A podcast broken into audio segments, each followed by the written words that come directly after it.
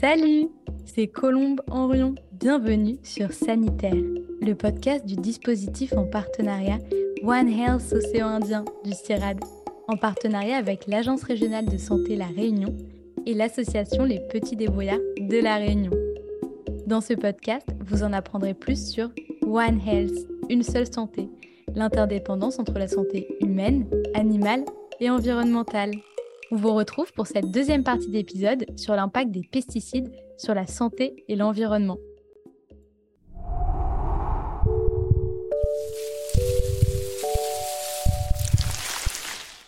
Dans la première partie d'épisode, nous avons vu que les pesticides pouvaient nuire à la santé humaine, animale et environnementale. Maintenant, nous allons voir les solutions proposées par les pouvoirs publics, les chercheurs et également les médecins. Pour cela, nous retrouvons Michel Duru, agronome, directeur de recherche et chargé de mission à l'INRAE, Institut national de recherche pour l'agriculture, l'alimentation et l'environnement, basé à Toulouse. Rebonjour Michel. Bonjour Colombe. Laurence Perastre, docteur en biologie cellulaire et physiologie, directrice de recherche dans l'unité de toxicologie alimentaire de l'INRAE, également à Toulouse. Rebonjour Laurence. Rebonjour Colombe, bonjour à tous. Et Rémi Mazurier, médecin généraliste à Strasbourg et membre de l'association Alerte des médecins sur les pesticides. Rebonjour Rémi. Bonjour. Avec une inflation de 12% sur un an, selon l'INRI, les dépenses alimentaires auraient baissé de 9% en moyenne, voire jusqu'à 10% dans les enseignes bio. Des prix qui augmentent, un pouvoir d'achat qui diminue et une part de plus en plus faible accordée au budget alimentaire, est-ce possible de consommer des aliments bons pour notre santé et respectueux de l'environnement tout en se tournant vers des prix abordables? Rémi Mazurier. Alors, je n'ai pas toutes les réponses à cette question. je peux dire que c'est vrai que si on veut que plus de personnes aient accès à l'alimentation bio, il faut pouvoir euh, le rendre possible. Et là-dessus, on a une piste, celle de réduire les inégalités sociales. Quand on réduit les inégalités sociales, c'est le meilleur moyen d'améliorer la santé de la population. Je prends l'exemple de Strasbourg, euh, la ville où j'habite. Euh, au niveau de la, collectivité, euh, la mairie a fait un projet qui s'appelle Ordonnance verte et qui permet aux femmes enceintes, sur prescription des médecins traitants, d'avoir accès à des paniers bio provenant d'agriculteurs locaux pendant la période de la grossesse et de participer à deux ateliers de sensibilisation au sujet des perturbateurs endocriniens.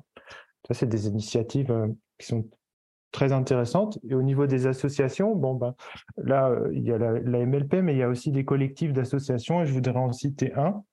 C'est le collectif Secret Toxique qui fait une action en lien avec les députés européens pour faire appliquer la loi et faire évoluer la réglementation euh, européenne. Parce qu'on voit que si on veut résoudre les problèmes liés à la santé environnementale, on ne peut pas uniquement euh, reposer sur euh, des comportements individuels, il faut qu'il y ait une responsabilité et une volonté politique. donc, parce qu'on on, constate en tant qu'association que les faits scientifiques ne sont pas toujours suivis d'actions politiques. Et du coup, bah, une des solutions qui en découle, c'est d'agir dans les urnes. Ça, c'est quelque chose que je ne peux pas m'empêcher de dire là. Après, c'est sûr qu'en tant que médecin, il faut appliquer, on recherche toujours l'application du principe de précaution. Mieux vaut prévenir que guérir. C'est toujours moins coûteux pour euh, l'individu et la société d'agir comme ça. On a assez de données actuellement sur le plan scientifique pour exiger des changements euh, de pratiques et des mesures de protection plus efficaces. Et je voudrais par exemple citer une seule action politique très simple qui serait facile à mettre en œuvre c'est euh, suite à une, étude qui s'appelle Geocap Agri. En fait, il y a eu une mise en évidence de surrisque de leucémie aiguë chez l'enfant lorsqu'il réside à moins de 1,5 km des vignobles.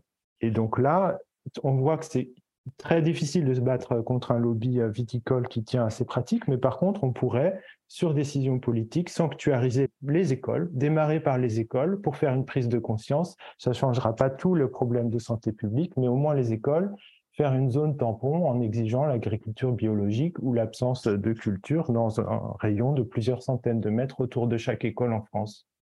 Que je peux rajouter, euh, sous pression un petit peu de la société, le gouvernement a pris un certain nombre de mesures justement pour les riverains des zones traitées en interdisant les traitements sur des bandes de l'ordre de 5 à 20 mètres ou 40 mètres Mais ça, ça ne sert pas à grand-chose, car les études scientifiques montrent qu'il y a diffusion des produits jusqu'à un kilomètre, un kilomètre et demi. C'est pour ça la suggestion faisait Rémi, une, distance d'un kilomètre, un kilomètre et demi, c'est fondé scientifiquement, euh, alors que 5 mètres ou 10 mètres, ça n'a aucun sens pratiquement. Et puis, c'est important aussi de voir euh, l'histoire. Hein. On ne peut pas se passer de penser aux Antilles avec euh, le scandale du chlordécone. Et on voit que 30 ans après, on est toujours coincé avec une absence de politique publique pour produire une alimentation vivrière sur des zones indemnes de chlordécone et c'est un vrai scandale sanitaire euh, avec une pollution qui va rester encore 300 à 400 ans au minimum. Et donc, ça devrait nous aider à, prendre des décisions difficiles pour protéger la, santé des humains et puis de leur environnement.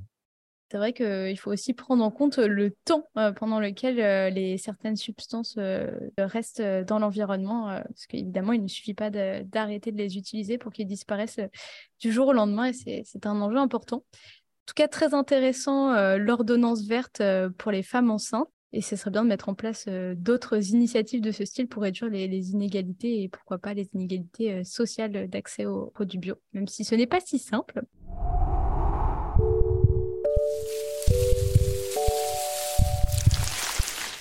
D'après le ministère de l'Agriculture, 13% des fermes en France pratiquent justement euh, cette agriculture euh, biologique.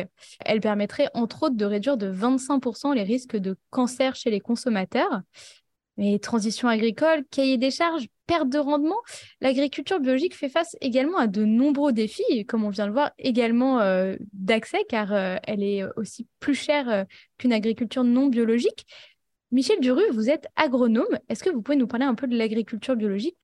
L'agriculture biologique, donc c'est un grand principe, euh, c'est l'interdiction des intrants de synthèse, des engrais et des pesticides.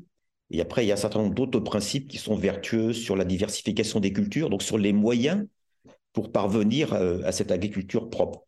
Donc, ce qui est certain, c'est qu'il y a moins de pesticides. C'est prouvé, on en retrouve moins dans les urines des consommateurs bio. Par contre, il y a quelques inconvénients, quelques limites, notamment pour euh, les céréales la production est moindre par hectare. Et puis les émissions de gaz à effet de serre par kilo de produit sont généralement un peu supérieures.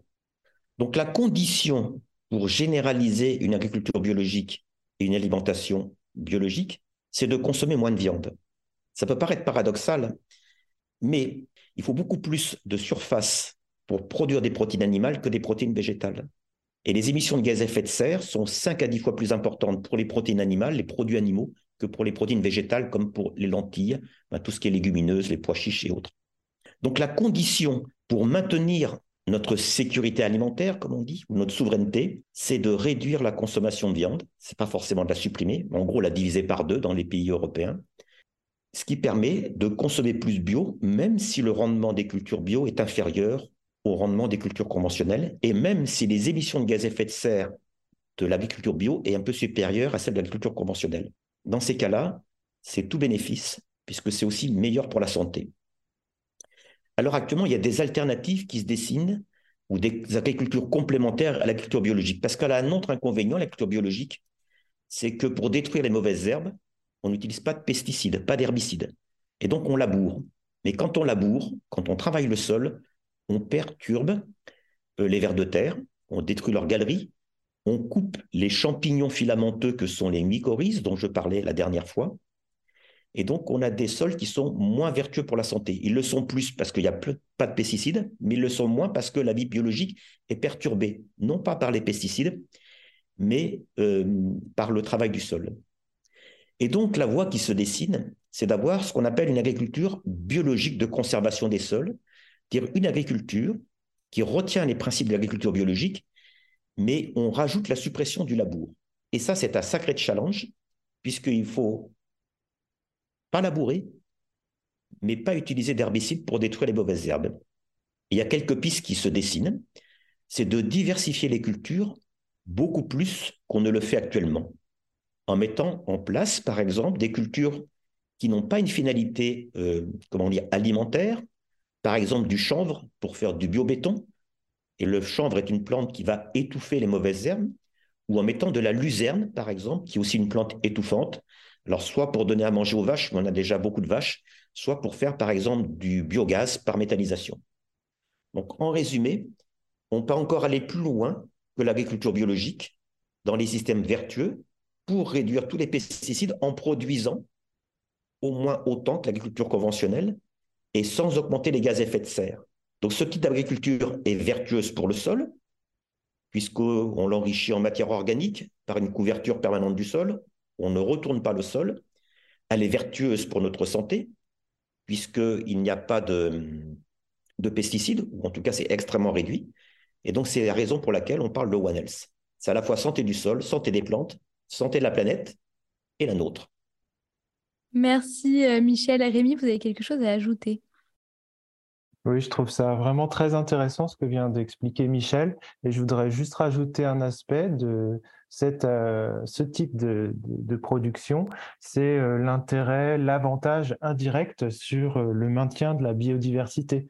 Puisque si on a une perte de biodiversité qui s'accélère, et on sait que les insecticides et les pesticides sont une cause de cette perte de biodiversité, eh bien, on, risque l'apparition euh, accrue de nouvelles maladies d'origine animale, de troubles de l'immunité et de difficultés, d'accès à, des ressources alimentaires. En complément de ce qu'a dit Rémi, la biodiversité, c'est la clé. Il ne faut pas le voir comme un, objectif en soi, mais c'est aussi un moyen. La biodiversité dans les plantes, la diversité des cultures, dans le temps et dans l'espace, ça crée de la diversité dans les sols et dans les paysages. Et la biodiversité dans les sols et les paysages, ce sont des leviers pour réduire, voire supprimer les pesticides de synthèse. Est-ce que vous pouvez nous parler également, par exemple, du biocontrôle, qui est de plus en plus euh, utilisé comme euh, alternative aux pesticides? Alors le biocontrôle, ça part d'une bonne idée, c'est d'utiliser des processus naturels pour lutter contre des ravageurs, c'est-à-dire des champignons ou des insectes. Et donc, euh, ça peut être utiliser des bactéries, des virus, ou des produits, des phéromones pour repousser les insectes, par exemple. Mais ce n'est pas une fin en soi. Je m'explique. Par rapport à cette grande question des pesticides dont nous débattons, il y a trois types de leviers. Le premier levier, c'est ce qu'on appelle l'efficience. C'est utiliser le bon produit, donc le pesticide, au bon endroit, au bon moment, à la bonne dose. C'est tout le courant dominant actuellement pour réduire les pesticides. Et ça a été un échec. Les plans éco-phyto, depuis dix ans, c'est un échec. Pourquoi? Parce qu'on conserve des systèmes agricoles peu diversifiés. Par exemple, à Toulouse, c'est du blé, du tournesol, une année blé, une année tournesol et du sondu. Et donc, on ne peut pas aller très loin dans la réduction des pesticides en utilisant des bonnes machines et des bons réglages. Le deuxième niveau, c'est ce qu'on appelle la substitution. On va remplacer un produit cancérigène, par exemple, par un produit de biocontrôle. Apparemment, c'est mieux, mais ce n'est qu'un demi-pas. Pourquoi? Parce que les pathogènes, que sont des virus, des bactéries, des champignons, ils contournent, ils introduisent. Les plantes, il y a des résistances à ces produits. Et que le produit soit de synthèse ou qu'il soit euh, naturel, les plantes développent des résistances et à un moment donné, ces produits ne deviennent plus efficaces. Donc pour aller beaucoup plus loin, il faut aller ce qu'on appelle la reconception des systèmes de culture et la diversification. Et les technologies, que ce soit des pesticides de synthèse, mais surtout même les produits de substitution, doivent être choisis pour accompagner cette troisième voie. Mais actuellement, la voie choisie, c'est la voie 1, c'est l'efficience. On reste sur des systèmes simplifiés, on réduit les doses, ou on change le produit quand il est jugé dangereux, on remplace le produit A par un produit B qui s'avère aussi dangereux 10 à 15 ans après, ou bien on utilise le biocontrôle, mais sans changer fondamentalement les systèmes de culture. Donc si on veut réduire drastiquement ou supprimer les pesticides, on n'a pas d'autre choix que diversifier les systèmes de culture en allant très loin, en produisant éventuellement des plantes qui ne sont pas d'intérêt alimentaire, mais qui sont d'intérêt pour l'énergie ou pour faire des biomatériaux. Et ensuite, on applique éventuellement les technologies pour l'efficience, donc les bonnes machines pour bien régler les produits, biocontrôle ou pas, et le biocontrôle. Mais c'est la biodiversité d'abord, les technologies après. Un système à repenser et reconstruire si euh, on veut réussir euh, à limiter euh, l'utilisation des pesticides. Tout à l'heure, vous avez également parlé du fait qu'il faudrait réduire idéalement sa consommation de, viande d'élevage pour, pour se tourner vers des légumineuses afin de, de, destiner plus de champs à l'agriculture et à l'agriculture notamment biologique.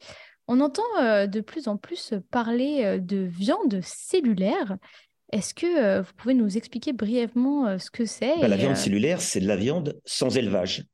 On part de cellules animales et dans des fermenteurs avec adjonction de sucre et d'autres produits, on arrive à fabriquer de la, vraie viande. Donc actuellement, c'est même opérationnel hein, dans certains pays. Alors ça coûte très cher. Alors bien sûr qu'en développant, on va réduire les coûts, mais ce qu'on ne sait pas, c'est finalement euh, le bilan environnemental.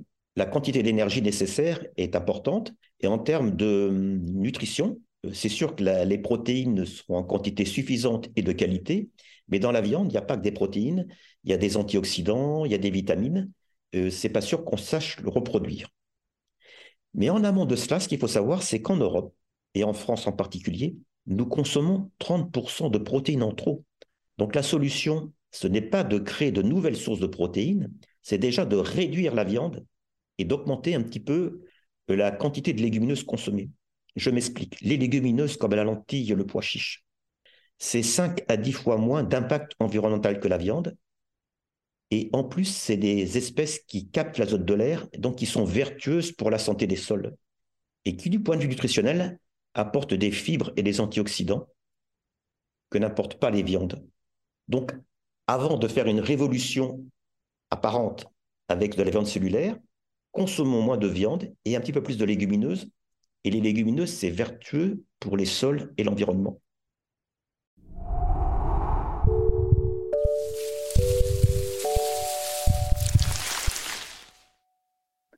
En 2021, selon l'ANSES, l'Agence nationale de sécurité sanitaire, près de 3,5 millions de Français ont reçu une eau du robinet non conforme aux critères de qualité alors en vigueur pour cause de présence d'un produit de dégradation du pesticide S-métolachlore au-delà du seuil réglementaire. Récemment, Marc Fesneau, le ministre français de l'Agriculture et de la Souveraineté alimentaire, a demandé à l'ANSES de revenir sur l'interdiction de cet herbicide S-métolachlore, responsable d'une pollution quasi généralisée des nappes phréatiques. Il parle notamment de manque d'alternatives crédibles et d'un non-alignement avec le calendrier européen. Rémi Mazurier, quels sont les avantages et inconvénients d'une telle décision selon vous? Euh, déjà, il faut qu'on sache de quoi on parle. Le métolachlore, c'est un pesticide qui est, utilisé euh, en tant qu'herbicide dans les grandes cultures, surtout le maïs. Et il est suspecté d'être cancérigène par les agences réglementaires européennes. Il a un effet perturbateur endocrinien suspecté sur la thyroïde. On a parlé de cet aspect sur les troubles du neurodéveloppement chez l'enfant et aussi se souvenir de l'histoire euh, du chlordécone, j'en ai parlé à l'épisode précédent. C'est l'illustration parfaite que les intérêts des industriels ne sont pas compatibles avec la santé des populations dans de nombreuses euh, situations. Et c'est la volonté politique qui permet de choisir entre les deux. Parce que là-dessus, les données scientifiques, elles sont là. On n'a pas besoin de plus de données scientifiques pour prendre des décisions de protection. Et je voudrais citer l'exemple de l'atrazine, qui est un autre herbicide qui a été interdit il y a plus de 20 ans euh, pour des dangers sur la santé humaine et qu'on retrouve encore dans l'eau du robinet aujourd'hui. Donc, qu'est-ce qu'on veut faire avec le métolachlore maintenant? Ça, c'est un choix politique et c'est lourd de conséquences. Il faut penser aux eaux en France. En fait, actuellement, il y a un tiers des prélèvements d'eau potable qui sont positifs aux pesticides. Et actuellement, en France, on utilise le principe du polluer-payeur. Donc c'est l'utilisateur qui paye la dépollution qui s'élève à 50 milliards d'euros par an en France pour les eaux potables. Donc c'est un coût sanitaire et financier qui repose sur la population. Je ne suis pas sûr qu'elle euh, soit d'accord avec ça, mais en tout cas les médecins de l'association dont je fais partie, on, lutte contre cette décision. Alors j'ai entendu ce matin que l'ANSES persiste à prolonger la procédure d'interdiction du métolachlore. Si c'est le cas, c'est une bonne nouvelle, mais il faudra veiller à ce qu'il n'y ait pas de dérogation possible. Et c'est aussi l'occasion de dire que c'est très important que les agences de réglementation, dont l'ANSES fait partie, restent indépendantes pour pouvoir prendre des décisions de protection des populations.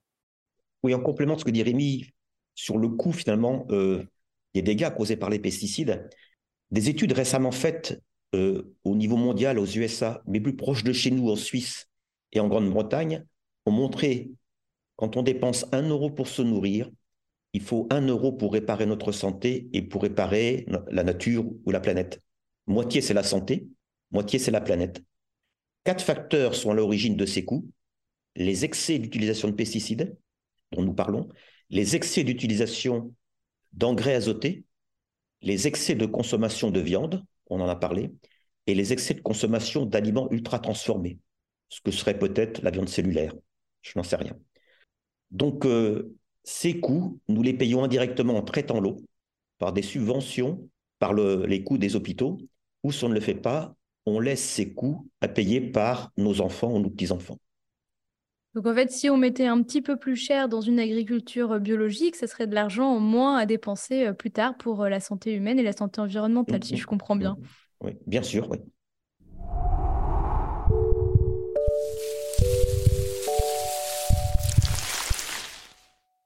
Maintenant, on va se tourner euh, vers l'échelle européenne. Une agriculture sans pesticides chimiques en Europe est prévue d'ici 2050, très ambitieux, avec un premier palier les stratégies européennes de la ferme à la table et biodiversité, qui visent à réduire de 50% l'utilisation des pesticides d'ici à 2030. Concrètement, quelles sont les réglementations de l'Union européenne sur l'usage des pesticides et comment s'agencent-elles avec les dispositifs euh, mis en place euh, par la PAC, la politique euh, agricole commune, Michel, toujours?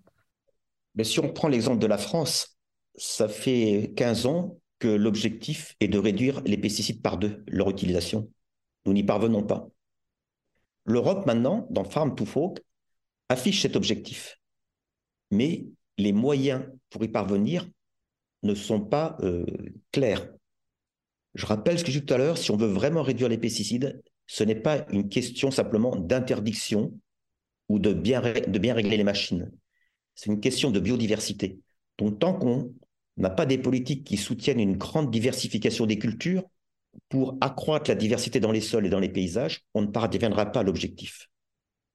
Donc Farm to Fork, c'est pas clair. Mais la PAC, donc la politique agricole commune, donc qui euh, apporte des compléments de revenus aux agriculteurs pour être compétitifs sur le marché mondial, comporte un premier pilier où ce sont des aides qui sont à l'hectare, des forfaits, il n'y a pas trop de conditions, où il y a un deuxième pilier avec des aides qui sont conditionnelles. Mais ce n'est pas, franchement, d'après l'avis des scientifiques, ce n'est pas à la hauteur pour parvenir à diviser par deux l'utilisation des pesticides. Donc, euh, je fais partie euh, des chercheurs qui sont euh, un petit peu réservés, non pas sur les objectifs qui sont tout à fait louables, mais sur la volonté politique pour parvenir à cet objectif qui est louable. Oui, donc tant que nous reverrons pas nos systèmes agricoles, nous aurons sûrement du mal à se passer de pesticides, euh, d'après ce que vous nous expliquez.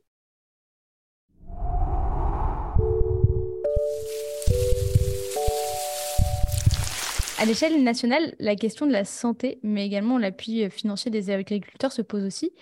Laurence Perras, vous êtes membre du comité scientifique d'orientation euh, recherche innovation du plan EcoPhyto 2+.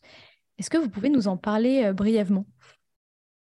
Oui, je faisais partie jusque l'an dernier de ce comité. Alors, le plan Ecofito a été mis en place en 2008, mais Michel l'a déjà évoqué.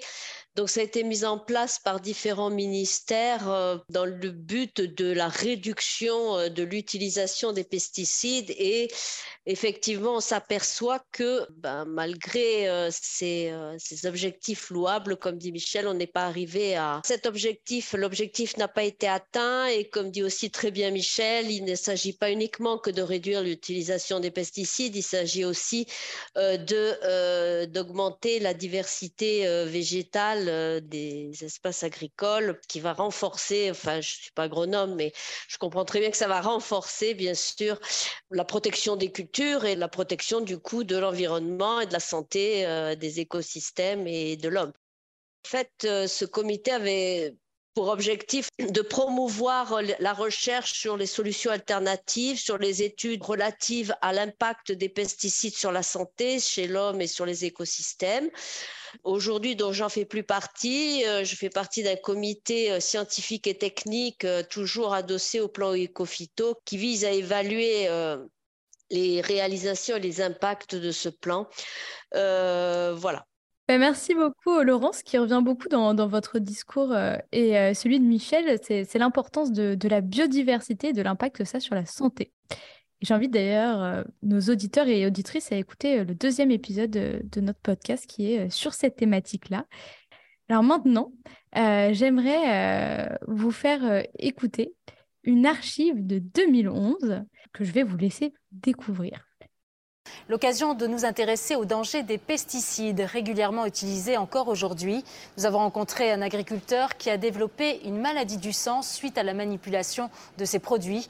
Le lien de cause à effet a été établi et sa pathologie reconnue. Laurence Decherf et Claire Maridoni ont recueilli son témoignage en Meurthe-et-Moselle. Un masque, une paire de lunettes, ensuite en dernier les gants pour se protéger la peau, les yeux. Euh, tout ce qui est vital, euh, normalement, il ne doit pas avoir de problème. Didier Travaux n'est pas cosmonaute, mais juste salarié agricole. Et aujourd'hui, c'est jour de traitement des cultures. Haute protection car il va mélanger plusieurs produits chimiques sous le regard de son patron. Avant 2002, c'était lui, Dominique Marchal, qui épandait les pesticides sur les champs, sans savoir que les médecins lui annonceraient les prémices d'un cancer du sang.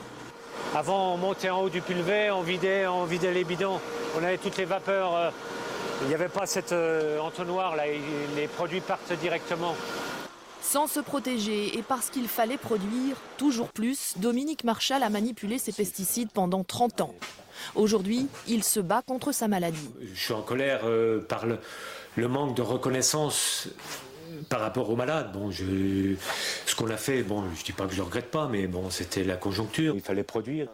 Après 4 ans de bataille, aujourd'hui Dominique est reconnu malade à cause des pesticides, comme 43 autres agriculteurs ou salariés agricoles. Pour des cancers bronchopulmonaires, des cancers digestifs, de la vessie ou du sang, ou la maladie de Parkinson. La mutualité sociale agricole relativise, le lien n'est pas toujours évident à établir. Quel est le produit phytosanitaire qui est en cause?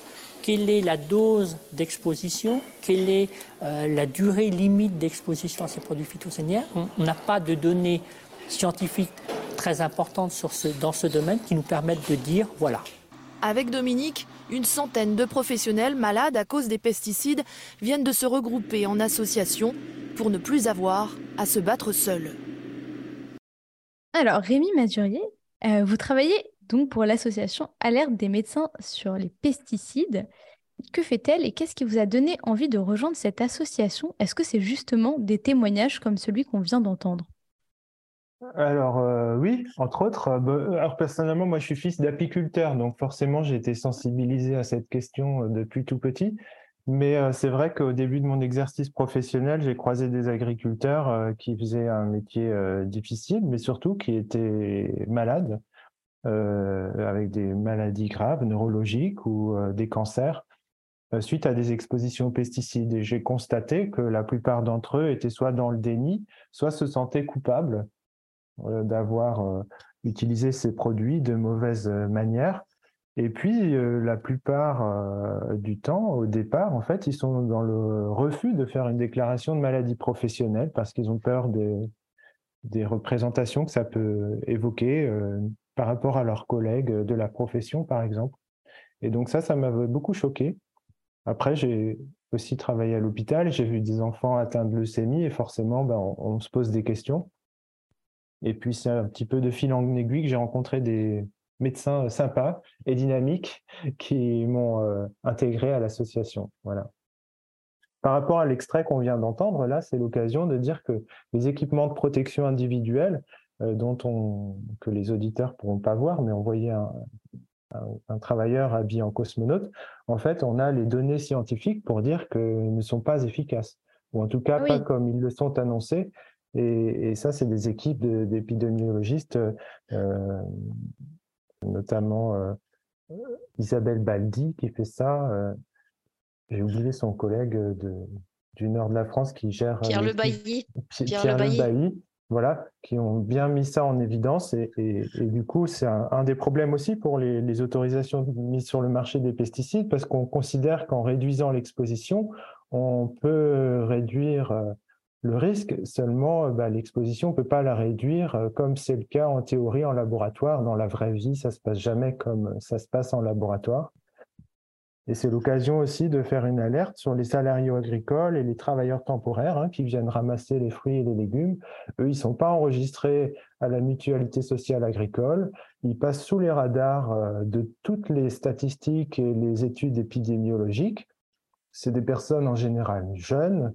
Et donc, ça pose problème parce que sur le plan cutané, quand ils se promènent dans les, dans les champs, euh, eh bien, ils sont soumis à des fortes doses d'exposition de pesticides et à des cocktails. C'est très intéressant et c'est vrai que c'est des choses qu'on ne prend pas forcément en compte ou qu'on ne réalise pas forcément. Merci Rémi. Laurence, vous voulez euh, ajouter quelque chose? L'exposition, elle ne se fait pas uniquement euh, lors de la préparation des, et le mélange des composés effectivement, là, ils peuvent euh, mettre des équipements, mais euh, il faut savoir que la plupart euh, rentrent dans les cultures après la pulvérisation, et donc c'est là que le contact se fait le plus. Il y a aussi les filets qui sont souvent mis sur les, sur les arbres fruitiers, qui contiennent beaucoup de pesticides, hein, qui sont, imbibés de pesticides, et, et les professionnels vont manipuler ces filets à main nue et souvent torse nu parce que c'est une époque où il fait chaud et ils vont pas mettre des combinaisons euh, intégrale euh, et suer dedans, et ce qui est normal.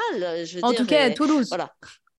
Oui, à Toulouse, mais enfin, je suppose que oui, enfin, euh, ça se fait au printemps, printemps-été, donc enfin, c'est c'est une période où on n'a pas envie de s'habiller en combinaison, donc c'est tout à fait logique de pas en mettre, et, et c'est ça qui est dramatique, quoi. C'est l'exposition se fait quand même c'est ça. Donc déjà, on a vu dans la vidéo, les auditeurs et auditrices n'ont pas pu voir, mais les combinaisons sont quand même assez impressionnantes. Voilà, ils prennent l'exemple du, cosmonaute.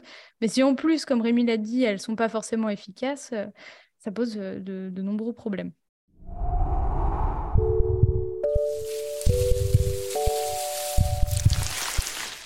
Tout au long de, cet épisode, nous avons vu euh, l'impact néfaste des pesticides euh, sur la santé euh, environnementale. Tout à l'heure, nous avons parlé pas mal d'agriculture biologique et évoqué les labels. Il y a aussi le Planet Score ou la haute valeur environnementale. Que doit-on penser de ces indicateurs et comment les consommateurs peuvent-ils tracer l'impact environnemental des aliments qu'ils consomment? Michel Duru. C'est une question compliquée. Donc pour le bio, c'est facile parce qu'on interdit l'utilisation des pesticides de synthèse, donc au bout de 3, 4, 5 ans, il y en a beaucoup moins. C'est un, label officiel. Un deuxième label officiel est émergé récemment, c'est le HVE, Haute Valeur Environnementale. Une étude a été faite l'an dernier par un organisme officiel, l'OFB, l'Office français de la biodiversité. La conclusion de cette étude, c'est que ce label n'apporte pas grand-chose par rapport aux pesticides notamment dans le cas de la vigne. Euh, il fixe des limites pour euh, justement les pesticides qui sont euh, CMR, hein, cancérigènes, mutagènes, reprotoxiques. Mais c'est déjà, ces pesticides sont soit interdits, soit vont l'être prochainement. Donc ils n'apportent pas grand-chose. Alors que c'est un label officiel. Le problème, c'est qu'il va donner droit à des subventions pratiquement équivalentes à la culture biologique. Je rappelle qu'à l'automne dernier, cette proposition de label par la France a été retoquée par la Commission européenne. Donc il y a eu des aménagements à la, marge, mais ça ne va pas changer grand-chose et ça va tromper le consommateur, parce que haute valeur environnementale, ça fait bien, mais ça sera moins bien que le bio, au moins du point de vue des pesticides. Il y a d'autres indicateurs en émergence autour d'un score environnemental. Vous connaissez tous le Nutri-Score pour évaluer la valeur nutritionnelle, et ça sera un petit peu équivalent. Donc, l'éco-score pour évaluer l'impact environnemental des produits, ou des produits, mais aussi une pizza hein, d'un aliment. Là, c'est beaucoup plus complexe parce que l'impact environnemental d'un produit, c'est deux choses. Tout ce qui est négatif, par exemple, quand on cultive quelque chose, ça fait des gaz à effet de serre, mais il y a aussi des choses positives, y compris pour la santé. Et on sait très bien évaluer le négatif et mal le positif. Donc il y a plusieurs expérimentations actuellement, une qui est menée par l'ADEME, et il y a une alternative euh, sous l'égide de l'Institut technique de l'agriculture biologique qu'on appelle le Planet Score. Et la différence entre les deux, c'est que le Planet Score prend mieux en compte, a priori, les impacts positifs de l'agriculture sur la biodiversité. Donc le bio s'y retrouve mieux. Parce qu'avec la version un petit peu euh, première de l'éco-score, euh, c'est plutôt l'agriculture intensive qui est gagnante. C'est un paradoxe parce qu'on prend mal en compte justement l'effet des pesticides sur la biodiversité et la santé. Donc le champ est ouvert, mais ce que l'on sait, c'est que le consommateur regarde ses scores Et donc, ça oriente sa consommation. Et si ça oriente sa consommation, ça va orienter la production. Merci beaucoup, Michel. Mais alors, du coup, c'est un petit peu difficile d'imaginer que l'agriculture euh, conventionnelle euh, soit plutôt mise en avant par rapport à l'agriculture biologique euh, sur certains de ses scores. Euh, qu'est-ce qui explique cela? Est-ce que vous avez parlé de la différence entre les impacts négatifs et les impacts positifs, mais vous sauriez quels indicateurs sont pris en compte qui expliqueraient que l'agriculture conventionnelle gagne sur l'agriculture biologique, entre guillemets? Oui, bien, une agriculture très intensive, il faut peu de surface pour se nourrir. Par exemple, au lieu, lieu qu'il faille 10 mètres carrés par jour, euh, il en faut 6 par exemple. Mhm. Les gaz à effet de serre par kilo de produit, c'est moindre. Et la, base de ces évaluations, ce sont ce qu'on appelle les analyses de cycle de vie. Qu'est-ce qu'on met, qu'est-ce qui ressort? Et donc les émissions d'azote, les surfaces pour se nourrir, les quantités d'eau. Et l'agriculture intensive, par kilo de produit, est généralement plus efficace, plus performante. Mais par contre, ça peut euh, dégrader la biodiversité, euh, ça peut euh, avoir une densité nutritionnelle des produits qui soit moins bonne. Mais comme c'est un mélange de torchons et de serviettes, c'est pas péjoratif ce que j'ai dit, ça veut dire que c'est complexe. Tout dépend de quels sont les critères qu'on prend en compte et quels coefficients on leur donne.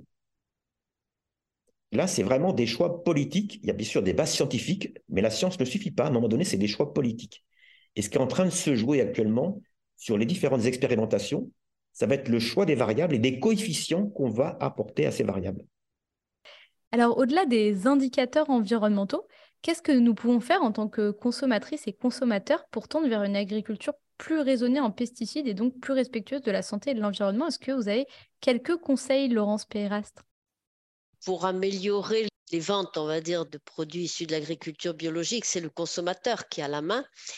Il faut que le consommateur accepte de manger des fruits ou des légumes qui sont pas forcément beaux, lisses, brillants, il faut que le consommateur accepte qu'il peut y avoir des fruits et des légumes qui sont euh, très bons, qui sont pauvres en, pesticides, mais qui sont riches en micronutriments et tout ce qui est bon pour la santé, même s'ils n'ont pas une, allure très, très frais, comparativement aux fruits et légumes issus de l'agriculture conventionnelle, où on voit vraiment des produits euh, magnifiques il faut que les consommateurs réapprennent à ne pas juger le fruit sur son aspect, mais regarder donc d'où il vient, parce que c'est pas la peine d'acheter des fraises bio en plein hiver qui, ont fait 10 000 km par bateau, par avion. Enfin, ça n'a pas de sens pour moi, puisque euh, il faut manger du bio, mais il faut manger le bio qui est à proximité de soi, quoi, et des fruits et légumes euh, de saison. C'est vrai que nous sommes euh, très habitués à un certain calibrage, une certaine forme de fruits et légumes, et ça me fait penser à cette pub euh, Les fruits et légumes moches, une belle idée euh, contre le gaspillage, et, c'est tout à fait vrai. Alors, dans la première partie de cet épisode, nous avons vu que les pesticides pouvaient avoir de nombreux effets délétères sur la santé humaine, mais également sur la santé animale et l'environnement. Et dans cette deuxième partie, nous avons constaté que plusieurs politiques publiques sont mises en place, aussi bien au niveau euh, européen euh, qu'au niveau euh, national.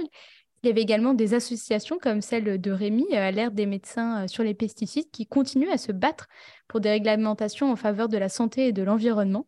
Et nous avons également abordé le besoin de transition vers des modèles agricoles à repenser pour pouvoir se passer de, de, ces pesticides le plus possible et de nombreuses autres alternatives. Donc merci à tous les trois. Voulez-vous ajouter quelque chose? Oui, ce que je voulais rajouter, Céline Ray a fait récemment une, étude prospective pour répondre à la question une agriculture sans pesticides est-elle possible à l'échelle française européenne? Et la réponse est oui, mais il y a deux conditions. L'une des conditions, c'est de réduire notre consommation de viande. Pourquoi?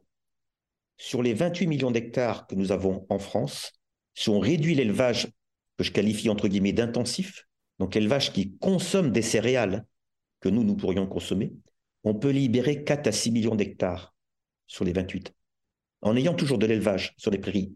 Et sur ces 4 à 6 millions d'hectares, on peut faire des céréales bio qui vont moins produire, et on peut faire beaucoup plus de fruits et légumes, même si la production par hectare est moindre. C'est un changement radical. La deuxième condition, c'est bien sûr de réduire le gaspillage. Mais on ne peut pas faire sans changer notre régime alimentaire. C'est moins et mieux de viande. Mais ça, ça met en cause tous les acteurs du système alimentaire. Ça concerne le consommateur, mais vous voyez, tous les acteurs, les abattoirs, les éleveurs, l'agrofourniture, les laiteries, tout le monde est concerné. C'est pour ça que c'est compliqué.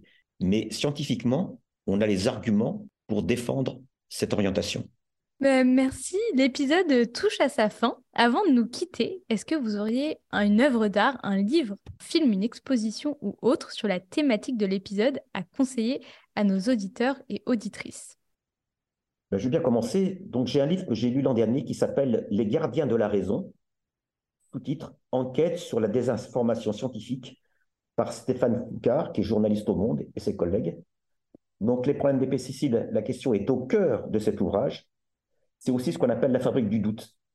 C'est-à-dire comment finalement euh, les connaissances scientifiques sont manipulées, déformées pour maintenir le statu quo, entre autres sur l'utilisation des pesticides. Je recommande vivement la lecture de cet ouvrage.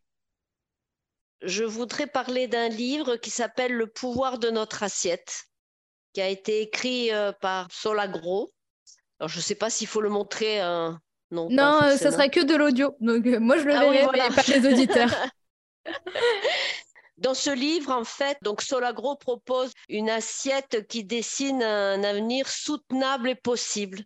Donc, c'est le pouvoir de notre assiette, nous consommateurs. Qu'est-ce qu'on peut faire pour justement contribuer euh, à euh, réduire les pesticides, à améliorer euh, la biodiversité, l'environnement, la santé, à être dans une dynamique One Health. Voilà. Merci Laurence. Et enfin, Rémi. moi, j'avais gardé deux euh, possibilités de livres à conseiller. Le premier, c'était Le monde de silencieux, aussi de Stéphane Foucard, mais qui évoque plus la problématique des néonicotinoïdes et les manœuvres de l'agrochimie euh, pour influer sur les décisions politiques. Mais pour sortir un peu des pesticides et élargir euh, la réflexion je voulais évoquer le livre qui s'appelle L'invention de la nature, qui est, écrit par Andrea Wolff aux éditions Noir sur Blanc et qui raconte les aventures d'Alexander von Humboldt au début du 19e siècle.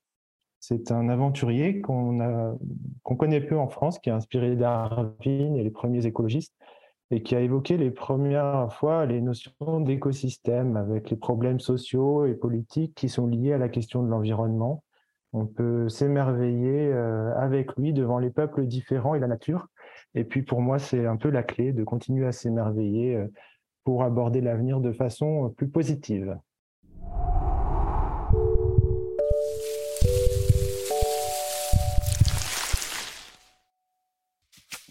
Bah, merci à Rémi Mazurier, Laurence Perastre et Michel Dury de nous avoir éclairé sur l'impact des pesticides sur la santé et l'environnement. Vous venez d'écouter Sanitaire, le podcast du dispositif en partenariat One Health Océan Indien du CIRAD, en partenariat avec l'Agence régionale de santé La Réunion et l'association Les Petits Débrouillards de La Réunion. Le podcast sanitaire prend une petite pause et reviendra le 1er juillet. N'hésitez pas à nous suggérer sur nos réseaux des sujets que vous voudriez que l'on aborde ou des intervenants que vous aimeriez entendre. Si notre épisode vous a plu et que vous souhaitez en savoir plus sur l'interdépendance entre la santé des animaux, celle de l'environnement et la nôtre, abonnez-vous sur notre page.